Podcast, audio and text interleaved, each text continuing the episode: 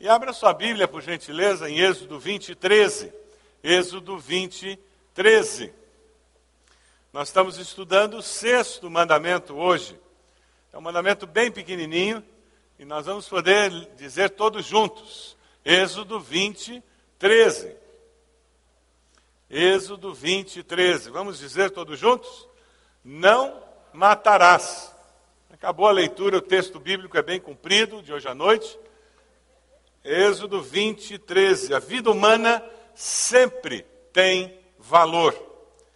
Vida sem valor é o que nós encontramos na sociedade. Nós vivemos em uma sociedade em que a vida é tratada como se ela não tivesse valor. Você já parou para pensar por que, que a nossa sociedade lida com o ser humano com essa perspectiva? O valor da vida humana, ela só, ele só pode ser percebido quando nós temos uma perspectiva de eternidade.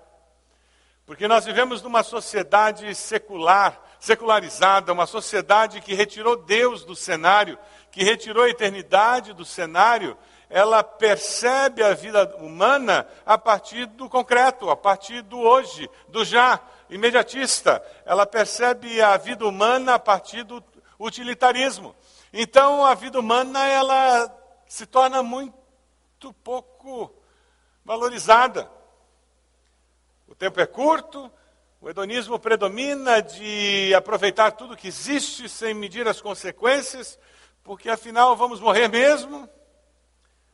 Quando nós olhamos a vida humana do ponto de vista da eternidade, nós vivemos com a consciência de que essa vida é uma preparação para a vida eterna. Vivemos sabendo que um dia nos encontraremos com Deus.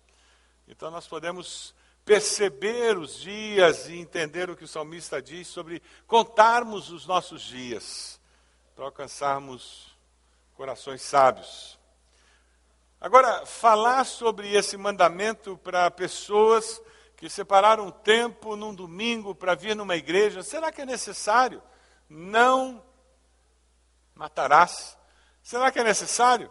Dá a impressão que é chover no molhado, ou quem sabe é tão relevante quanto chuva num oceano, né?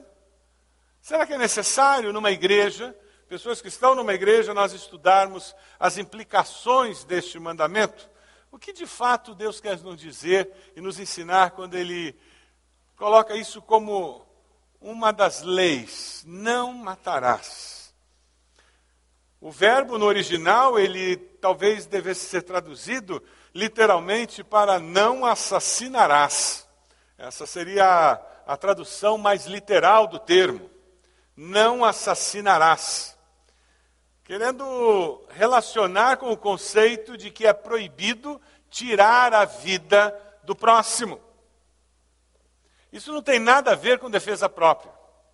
Existe uma questão ética envolvida com relação a quando você tira a vida de alguém defendendo a tua própria vida. Um bem maior da subsistência ah, é um mal menor. Não é que Deus em algum momento tivesse a intenção de que nós um dia viéssemos a tirar a vida de alguém, de forma alguma. Porém, o mal menor é você tirar a vida de alguém que está tentando tirar a sua. Então, quando você se defende e nessa defesa da sua vida, da ameaça à sua vida, você tira a vida de alguém, você não está quebrando esse mandamento. Você está lutando para preservar um bem maior que é a sua existência. É por aí que você consegue entender o não estou pecando contra Deus quando eu tiro a vida de alguém numa guerra. Não é o ideal de Deus, mas é uma situação de preservação, de subsistência, sobrevivência. Esse mandamento está vinculado a tirar a vida do próximo, como Caim fez com seu irmão. O primeiro assassinato da história humana, por inveja. Ele escolhe, decide tirar a vida do irmão por inveja. É sobre isso que esse mandamento fala.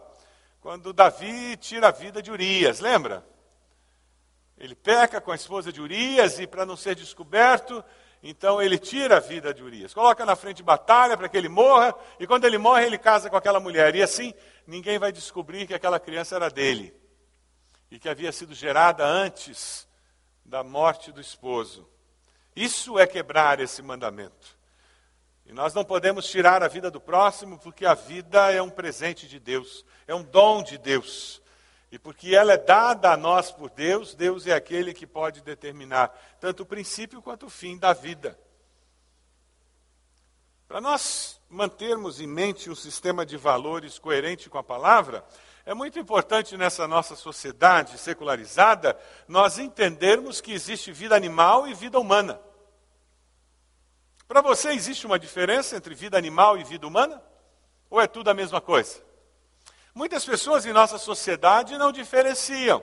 Quando nós morávamos na Inglaterra, eu estava dando aula nas faculdades batistas na Inglaterra, ah, nós vimos uma senhora, jovem senhora, que morreu atropelada por um caminhão. Ela estava fazendo um protesto, ela era vinculada a uma sociedade protetora de animais, e eles estavam fazendo um protesto contra a maneira como gado era sacrificado para fazer corte de carne para nós comermos. E porque ela não concordava com aquilo, aquela sociedade estava fazendo um protesto. E naquele protesto eles tinham ficado na estrada e todo aquele tumulto e um caminhão passou por cima dela. E ela foi atropelada e veio a falecer. E ela foi transformada em mártir do movimento. Tudo pela valorização da vida animal.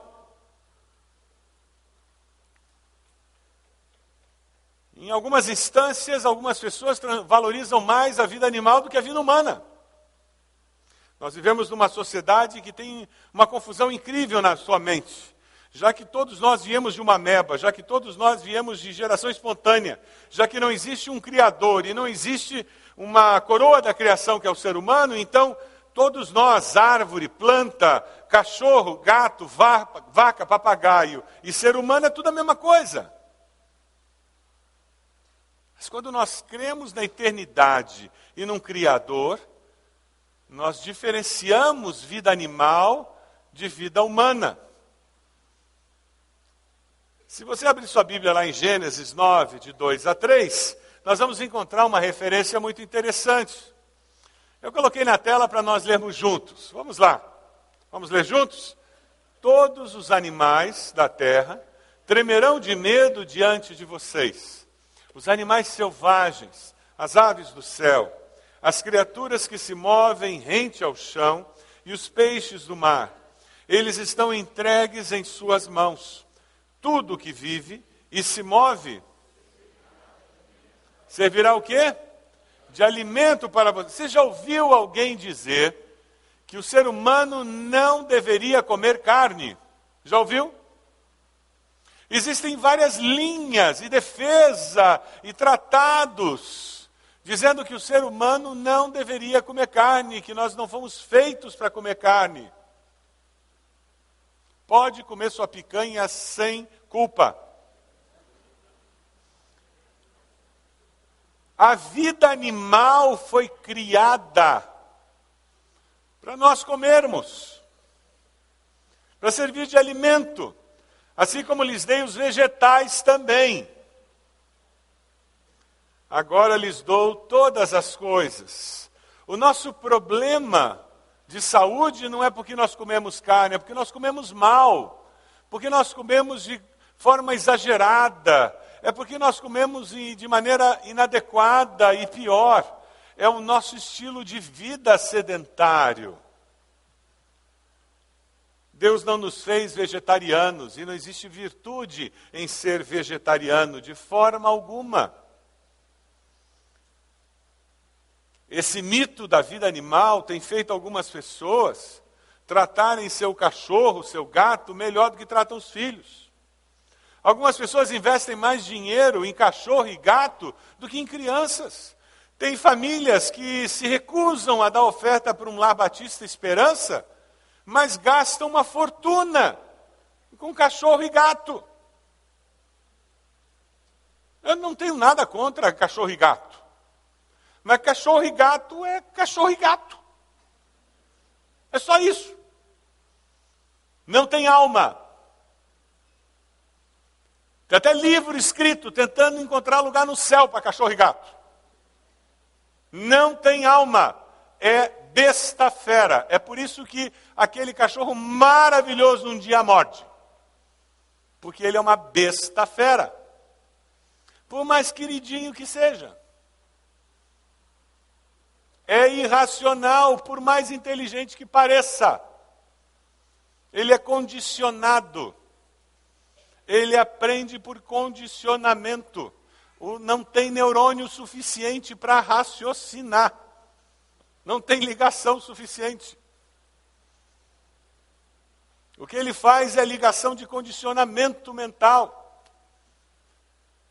Mas algumas pessoas colocam a sua afetividade, projetam atitudes humanas nos animais e se ligam afetivamente no animal. Sabe por quê? É mais fácil criar cachorro do que ser humano.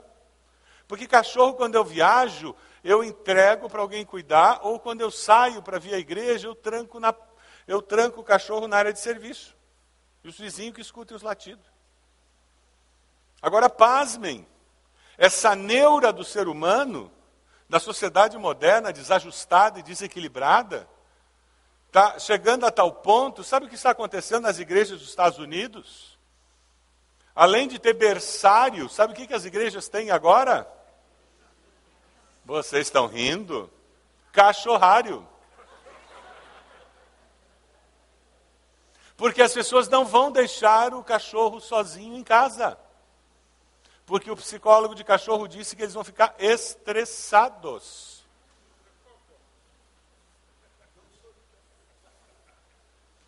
Vida animal e vida humana são diferentes.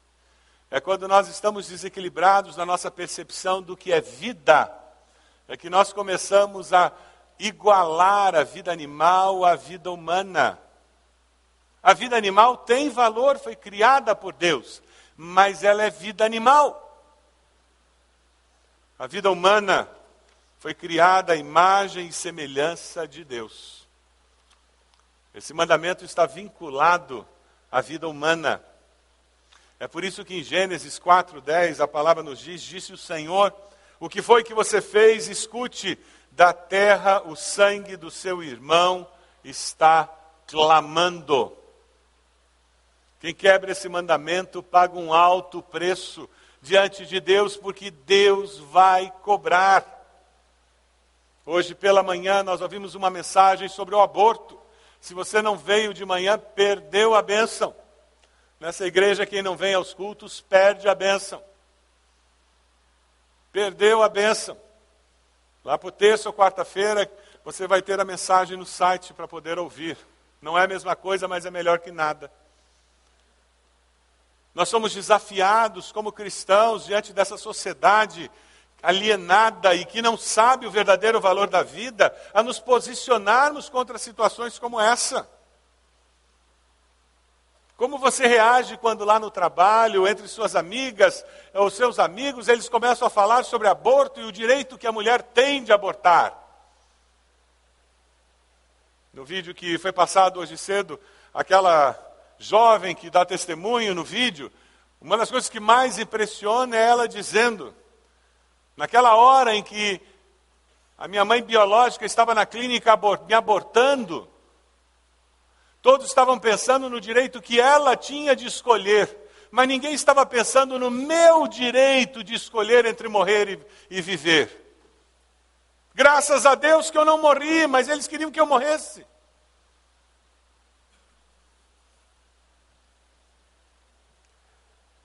A vida começa quando existe a fecundação, é só você ler o Salmo 139. A Bíblia é muito clara.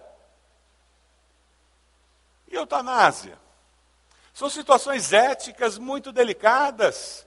E que na nossa sociedade, porque nós não temos o valor da vida como uma perspectiva de eternidade, então nós começamos a coisificar o ser humano e nós começamos a decidir.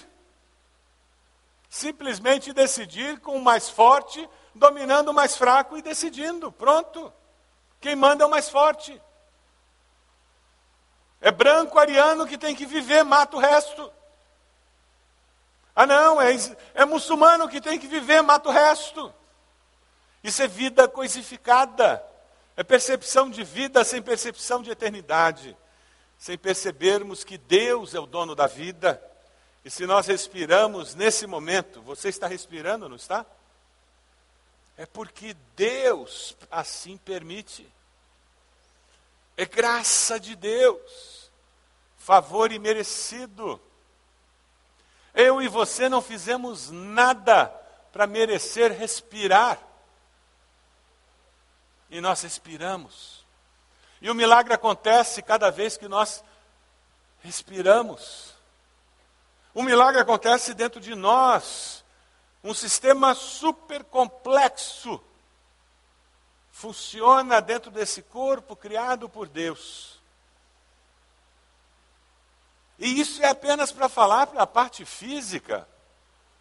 Porque daí a química do nosso cérebro desencadeia todo um sistema de emoções. Que se torna ainda mais complexo ainda, porque são quase intangíveis. E tudo isso num invólucro espiritual, que é eterno, que se comunica com o Todo-Poderoso e que tem contato com seres sobrenaturais, principados e potestades do ar. E você quer dizer que você é vida que nem um cachorro? Vida que nem uma vaca? Vida que nem uma árvore?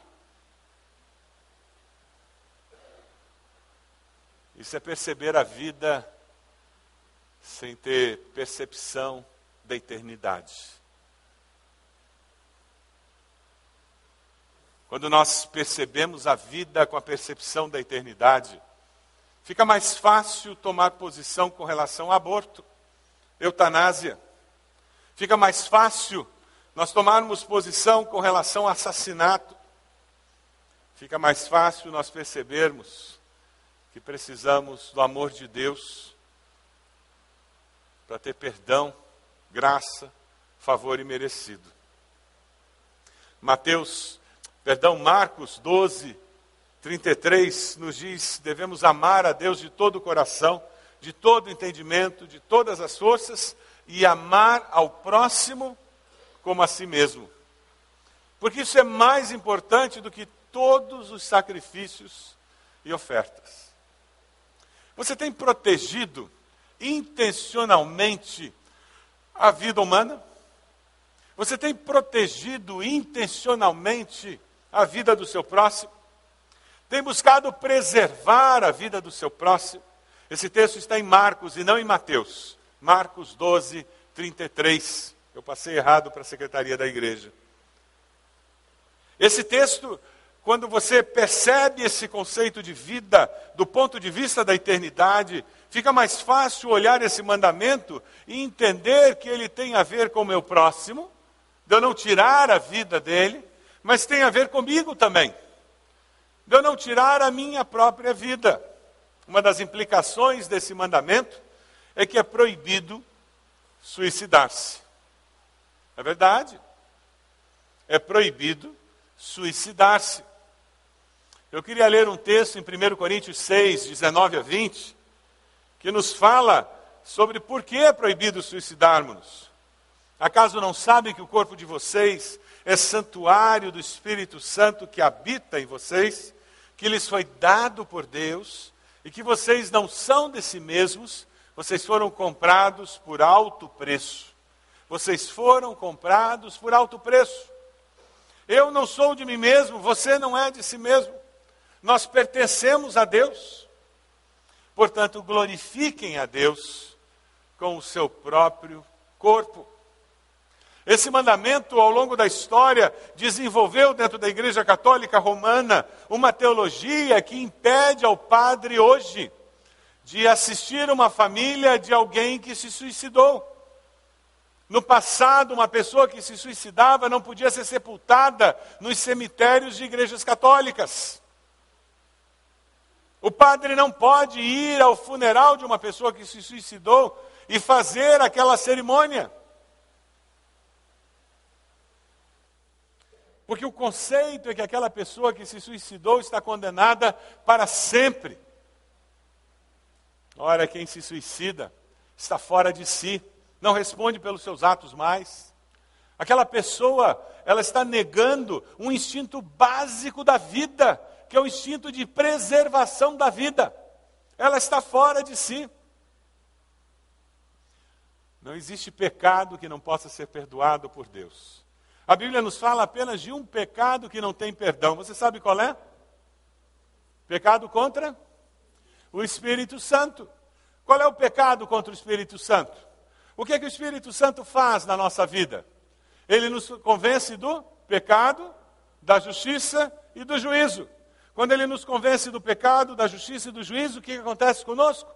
Nós nos arrependemos e nascemos de novo. Não é assim?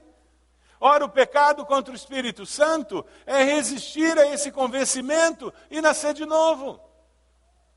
É o único pecado que não tem perdão. É porque daí eu nunca experimento o perdão de Deus.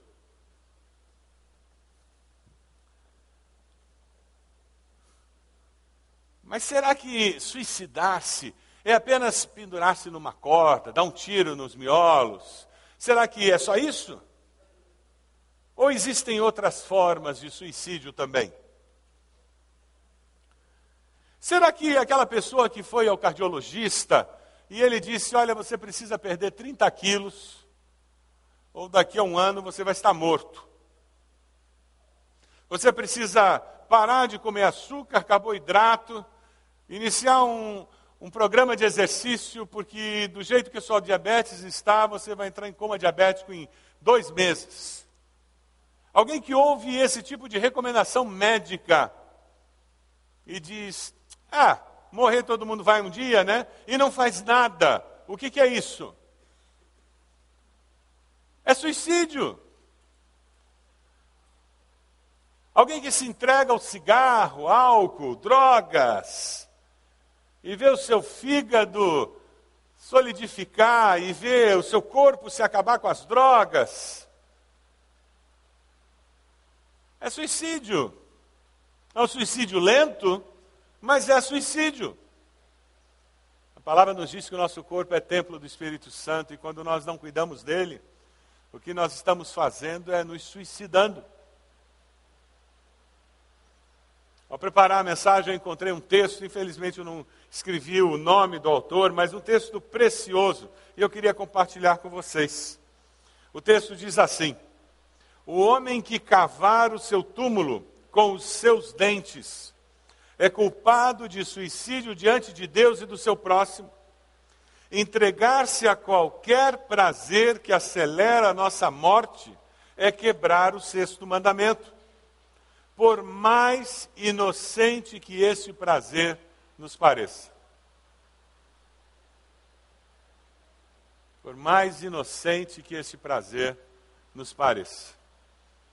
Nesse livro eu, eu encontrei uma ilustração, ele contando de uma pessoa com quem ele tinha conversado, que o médico tinha proibido de fumar, e essa pessoa parou de fumar durante algum tempo. E ele havia dito: Eu senti tanta falta do tabaco que eu disse para mim mesmo: eu prefiro morrer mais cedo do que privar-me do prazer do cigarro. Eu prefiro morrer mais cedo do que privar-me do prazer do cigarro.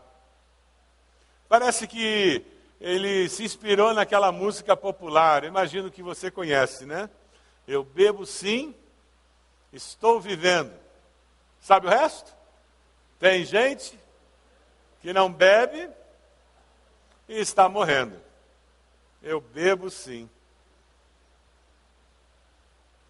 Existem pessoas que expõem a sua vida a risco diariamente, inconsequentemente, sem perceber que está quebrando esse mandamento. Conhece pessoas que, quando viajam, não conseguem viajar a menos de 140 por hora? E adoram ultrapassar na faixa dupla, em pontes, que não colocam cinto de segurança de jeito nenhum. Você conhece gente que adora viver na base do perigo? Os mais jovens agora, então, essa geração adrenalina, com esportes radicais, adoram esportes radicais. Nada contra a diversão perigosa. Mas quando você vai num band jump, você verifica se eles de fato fazem manutenção naquilo se é idôneo o lugar onde você está indo, se aquele parque de fato é confiável. São maneiras de você não quebrar esse sexto mandamento. nós temos a tendência de não avaliar os riscos envolvidos, porque a adrenalina nos atrai. O que esse mandamento está nos dizendo é que é proibido expormos as nossas vidas e a do próximo a perigos desnecessários. Mas afinal de contas, é só para aquele nosso filho adolescente que não tem carteira ainda ir buscar o pão na padaria, duas quadras daqui, né?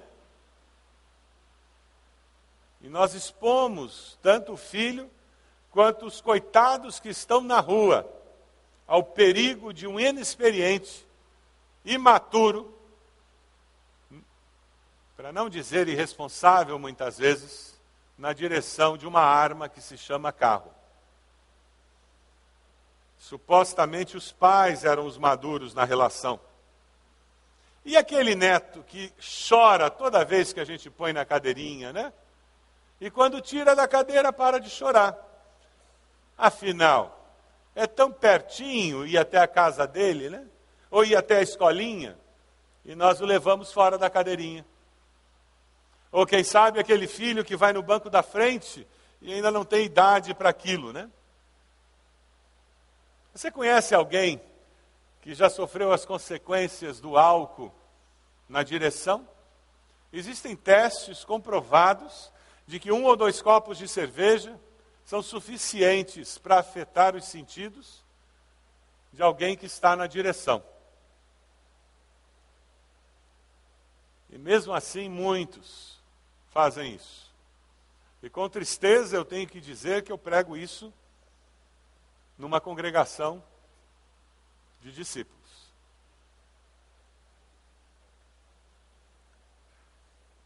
E é irresponsabilidade vivermos numa sociedade como a nossa, que ainda vive o luto de um deputado estadual que a 160 km por hora decapitou um carro e dois jovens numa via rápida da cidade. E que recentemente tentava se evadir do país. E não tenho dúvidas que se ele quiser ir embora, ele vai mesmo, com passaporte falso.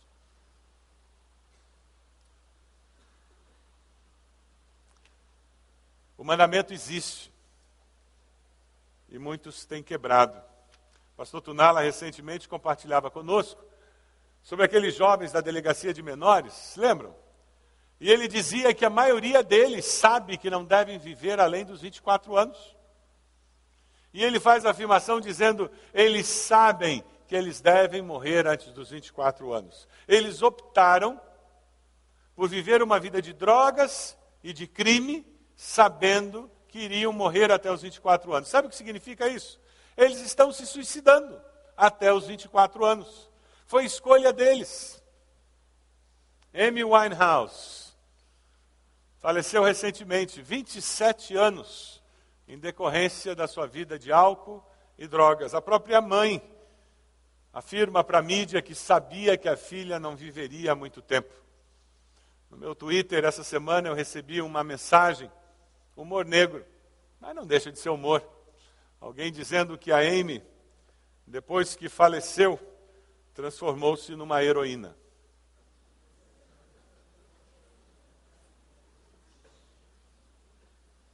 Como nós, pais, temos trabalhado com nossos filhos com relação a drogas, álcool e essa responsabilidade com relação à vida. Como você tem lidado com essas coisas? Como cidadãos, nós precisamos fazer de tudo que está ao nosso alcance para construir uma sociedade mais segura. Esse é o nosso desafio. O que você tem feito para construir uma sociedade mais segura? Esse é o nosso desafio como cristãos. Se você é empresário, você sabe o desespero que é você investir dinheiro para garantir segurança no trabalho. E daí o segundo desespero é fazer os operários, os funcionários, usarem o equipamento de segurança. Porque o equipamento de segurança é caro. E a frustração é porque é muito difícil fazer o funcionário, o operário, usar o equipamento de segurança. Mas é nossa função em todos os níveis e em todos os lugares. Evitarmos que esse mandamento seja quebrado, porque a pessoa está se suicidando, lentamente ou rapidamente. Na sua casa, tem rede para evitar que crianças pulem pela janela ou saiam pela janela do prédio? No seu carro, crianças são transportadas em segurança? Se tem bebês na sua casa, existe possibilidade deles enfiarem objetos nas tomadas? Coisas simples. Mas que garantem segurança. As facas na sua casa estão no lugar que as crianças não podem alcançar? Se tem escada, como você protege seus filhos das escadas? E os remédios, onde eles ficam? Seus filhos menores podem alcançar alguns dos remédios da sua casa? A água sanitária? Quantas crianças já se queimaram com água sanitária? Mas é tão conveniente embaixo da pia, embaixo do tanque. Coisas simples que tornam a vida mais segura. Esse mandamento nos alerta para o valor da vida e da qualidade da vida. E quando nós pensamos que já exploramos tudo que podia ser, vem o Senhor Jesus e nos faz pensar de uma maneira mais profunda ainda. Eu queria que nós olhássemos para um texto e pensássemos. Jesus nos diz que é proibido matar moralmente o nosso próximo. É isso mesmo. É proibido matar moralmente o nosso próximo. Eu queria que você lesse em silêncio esse texto que o Senhor Jesus deixou para nós. E deixe Deus falar ao seu coração enquanto você lê esse texto.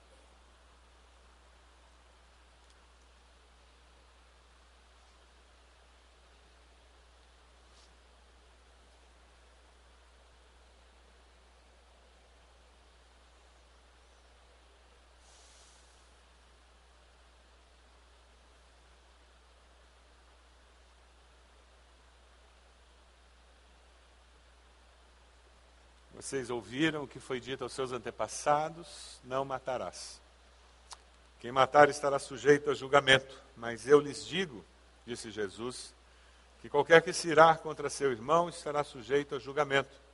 Também qualquer que disser a seu irmão, racá, será levado ao tribunal.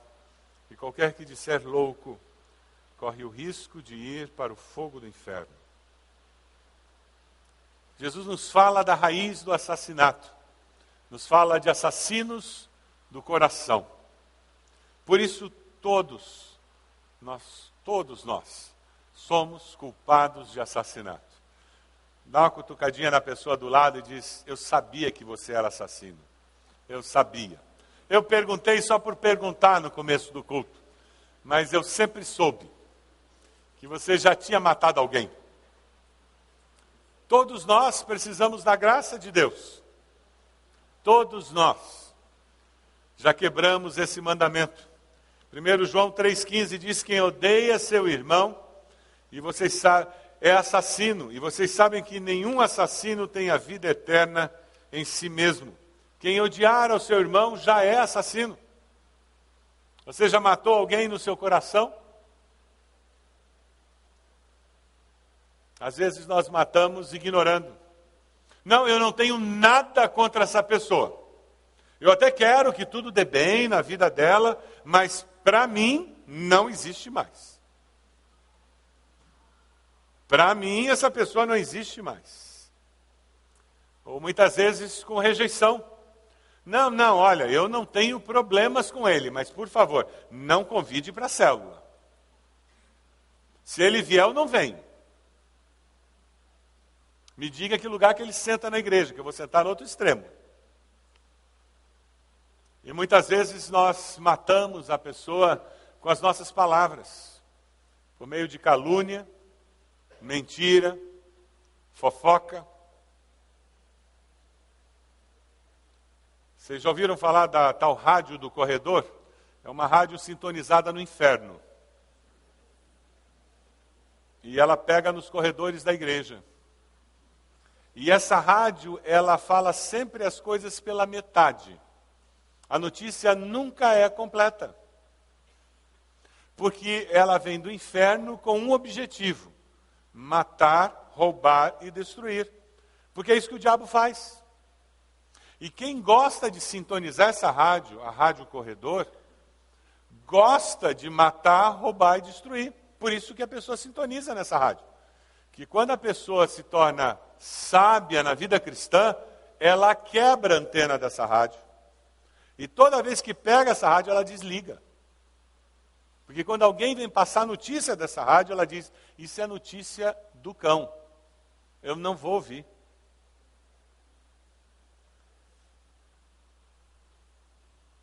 E quando nós damos atenção para fofocas, calúnias, meias verdades que são mentiras inteiras, nós estamos quebrando esse mandamento, porque começamos a matar pessoas com conclusões que são tiradas baseadas em inverdades, em informações incompletas, distorcidas. Eu ouvi a história no Rio de Janeiro de um senhor, e é uma história que poderia acontecer num condomínio, num ambiente de trabalho, numa família, mas infelizmente aconteceu numa igreja no Rio de Janeiro. Um senhor de idade já, um diácono numa igreja, alguém ouviu essa rádio corredor, sintonizada no inferno. E aquela pessoa pegou essa meia verdade construiu uma história ao redor e lançou a calúnia. E aquela calúnia se espalhou. Como um travesseiro de penas pode ser espalhado, mas nunca recolhido. E esse é o grande perigo da minha boca, minha linda boquinha, dada por Deus a mim, ser usada para falar inverdades, fofocas e calúnias. Porque assim como ela tem o poder para trazer vida, ela tem o poder para trazer morte. E aquela calúnia se espalhou. E aquele senhor, já de idade, diácono daquela igreja há muitos anos, se entristeceu profundamente com tudo aquilo. A pessoa que me contou a história disse que durante um ano aquele irmão foi entristecendo, entristecendo, entristecendo, a ponto de vir a falecer no final do período de 12 meses. Aquela calúnia teve o poder de matá-lo.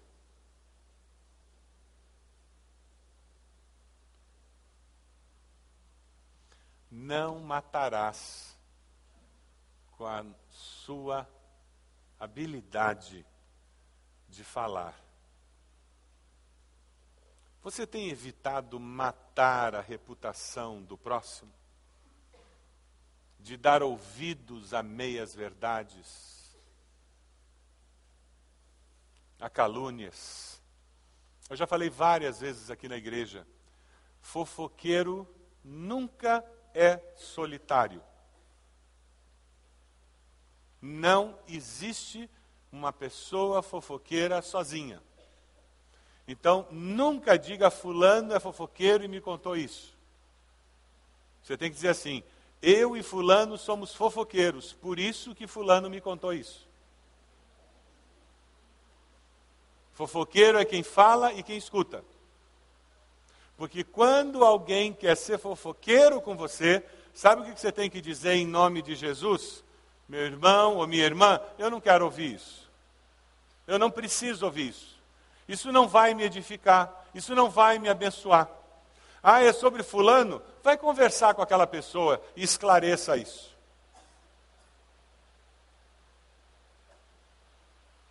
Mande a pessoa falar com a pessoa adequada. Não adianta ficar falando dos outros. Assuma um compromisso de quando você for falar de terceiro, seja sempre para abençoar. Sempre para abençoar. eu garanto que a sua vida vai ser bem mais divertida, vai ser bem mais leve, vai ser bem mais edificante. E você vai ter alegria de encontrar as pessoas. Você vai encontrar as pessoas e dizer: Eu ouvi um negócio tão bom de você, você não faz ideia. Fulano me contou isso. Puxa vida, você abençoou tanto. E, e a corrente começa. E você vai descobrir como tem gente que gosta de falar bem dos outros. E você vai se acostumar a falar bem dos outros. E você vai ter assunto bom para contar. Agora, se você se acostuma a ouvir gente que ouve a rádio do corredor, que irradia notícias do inferno, você só vai ter notícia do inferno para contar. E você só vai ter gente que gosta de ouvir notícia do inferno para ouvir. E que vai ter outras notícias do inferno para contar. E a tua mente vai ser negativa. A tua mente vai ser infernal. Eu tenho três desafios para nós hoje à noite. Eu queria compartilhar com vocês. O primeiro desafio, à luz desse mandamento. Primeiro, você gostaria de assumir um compromisso com Deus, de proteger a vida do próximo?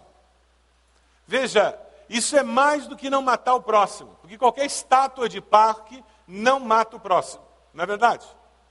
Nenhuma estátua mata os outros. Não, a gente quer uma ação positiva. Então nós queremos proteger a vida do próximo por causa desse mandamento que valoriza a vida. Nós queremos amar o próximo como a nós mesmos, posicionando-nos com relação a aborto, eutanásia. Quando alguém valoriza mais um cachorro do que uma criança, eu vou me posicionar e destacar, pontuar para essa pessoa. Quando eu vejo alguém gastando dinheiro demais com cachorro, eu vou começar a dizer: você não quer contribuir para o Labatista, uma entidade que investe em criança? De repente você vai comprar menos roupa para seus, seus filhinhos aí de quatro patas e vai começar a vestir uma criança. Gente, tem gente agora mandando cachorro para spa, para perder peso. Para com isso. É só para dar ração para o cachorro, ele perde peso.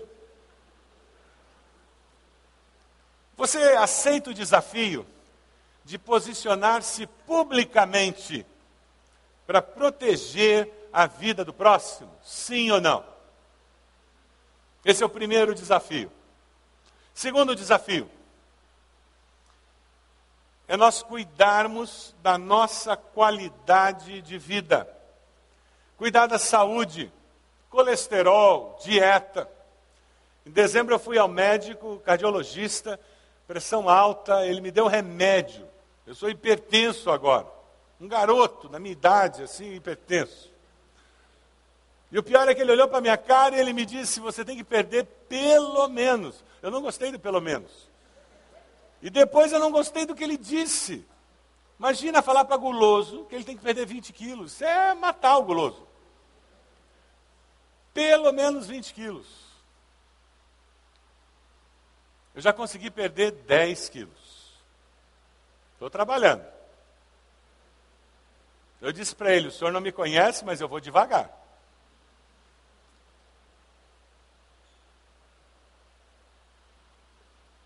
Confesso que preparar esse sermão, Deus me deu uns bons puxões de orelha. Mas é acreditar nesse mandamento que faz a gente cuidar da saúde. E é muito mais do que perder peso é não ter vícios, é evitar situações perigosas. É a gente olhar para a vida e dizer: a minha vida é preciosa demais para eu não cuidar dela. Você tem tentado a Deus expondo a sua vida a perigos desnecessários? Jesus, quando estava no pináculo do templo, o diabo disse: Se joga, os anjos vão segurar você. Qual foi a resposta de Jesus? Não tentarás o Senhor teu Deus. Jesus era sábio. E nós? Você tem tentado a Deus? Você tem feito a sua parte para nós termos uma sociedade mais segura? Você aceita o desafio de mudar de atitude? De cuidar da sua qualidade de vida? Ter mais qualidade de vida? E a terceira aplicação, o terceiro desafio dessa mensagem é nós aceitarmos o desafio de falar bem do nosso próximo. Olha essa pessoa do lado aí, ó. Dá para falar mal dela? Não dá. E se você tem alguma razão para falar mal, fala bem dela. Palavras que abençoam, que edificam. O poder de Deus vai nos ajudar a vencer essa tentação, nos libertar dessa tentação de sermos assassinos do coração. Deus pode nos libertar dessa atitude assassina. Se nós tivermos em mente em que quando eu estou cedendo à fofoca, à maledicência, à calúnia, eu estou sendo réu de morte, porque eu me torno assassino. Eu quebro o sexto mandamento. E certamente ao assumir essa postura, você vai aliviar muita úlcera, acabar com muita amargura, reduzir problemas nervosos. Você vai resolver muitos problemas de relacionamento que você tem você assume uma decisão hoje de ter palavras que abençoam e que edificam? Meus irmãos, Deus nos deu esse mandamento: não matarás por um objetivo, com um objetivo muito claro. Ele queria proteger este dom precioso da vida que ele nos deu. Deu a mim e a você.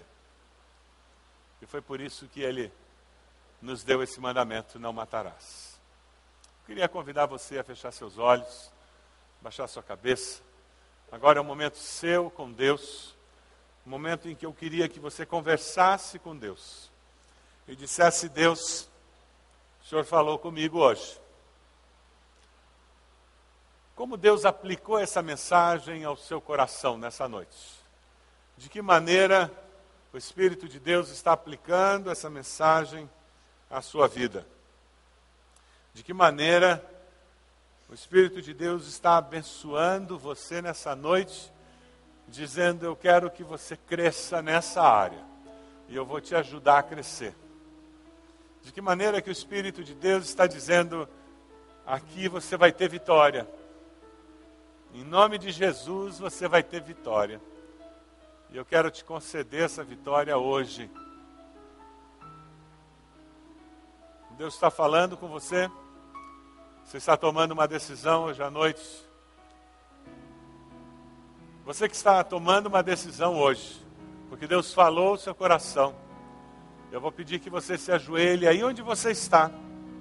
E ao dobrar os joelhos, você vai estar dizendo para você, para os principados e potestades, você vai estar dizendo para o Senhor: Deus, eu ouvi tua voz hoje à noite e eu assumo um compromisso com o Senhor, eu tomo uma decisão. Eu quero valorizar a vida que o Senhor me dá. Eu quero, Senhor, cuidar do meu próximo. Eu quero cuidar da vida dos outros. Eu quero assumir posições claras com relação ao valor da vida onde eu estiver. Quem sabe você precisa cuidar da sua saúde, voltar a fazer exercício, da sua alimentação. Quem sabe você precisa e fazer exames médicos que há tempos você não faz. Quem sabe você já sabe até o que tem que fazer para cuidar da sua saúde, mas hoje você está dizendo: Deus, eu vou começar a cuidar. Coloque-se de joelhos, onde você está? Com esse gesto dizendo: Deus, eu ouvi tua voz e eu vou tomar uma decisão a partir de hoje. Quem sabe a sua decisão tem a ver com falar, tem a ver com controlar a língua. Alguém disse que a nossa luta com a língua é porque ela está no lugar escorregadio do corpo, muito molhado. É por isso que tantas vezes nós escorregamos e caímos.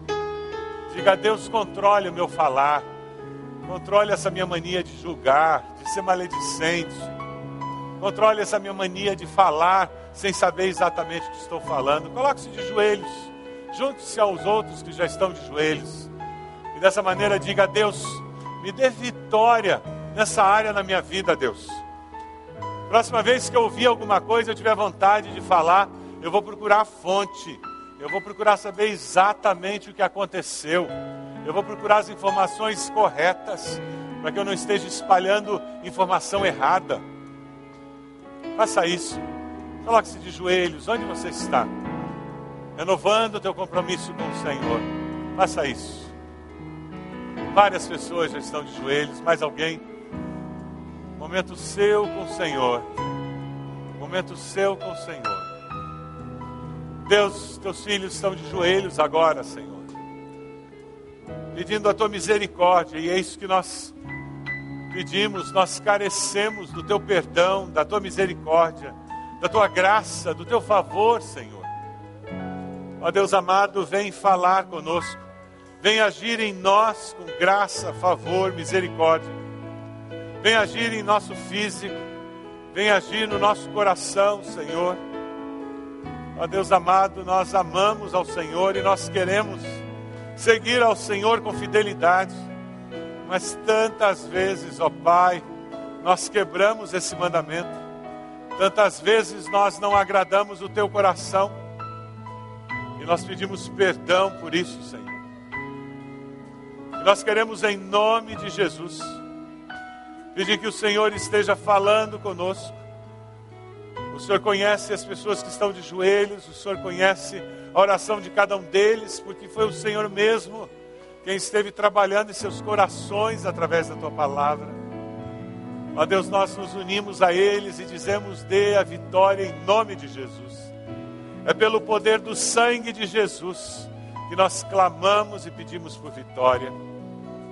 Ó Deus amado, nós sabemos que o inimigo procura nos derrubar mas nós queremos nos humilhar diante da tua poderosa mão e queremos resistir ao diabo, porque a tua palavra nos diz que ele fugirá de nós.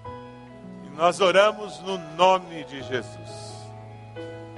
Ó Deus amado, nós nos colocamos a teus pés nesse momento e clamamos a vitória que vem através do Senhor. Pedimos a tua bênção, Senhor Pedimos que durante essa semana nós possamos amar o nosso próximo como a nós mesmos. E com isso nós possamos servir ao Senhor onde quer que nós estivermos. Nós oramos assim no nome de Jesus. Amém, Senhor. Amém.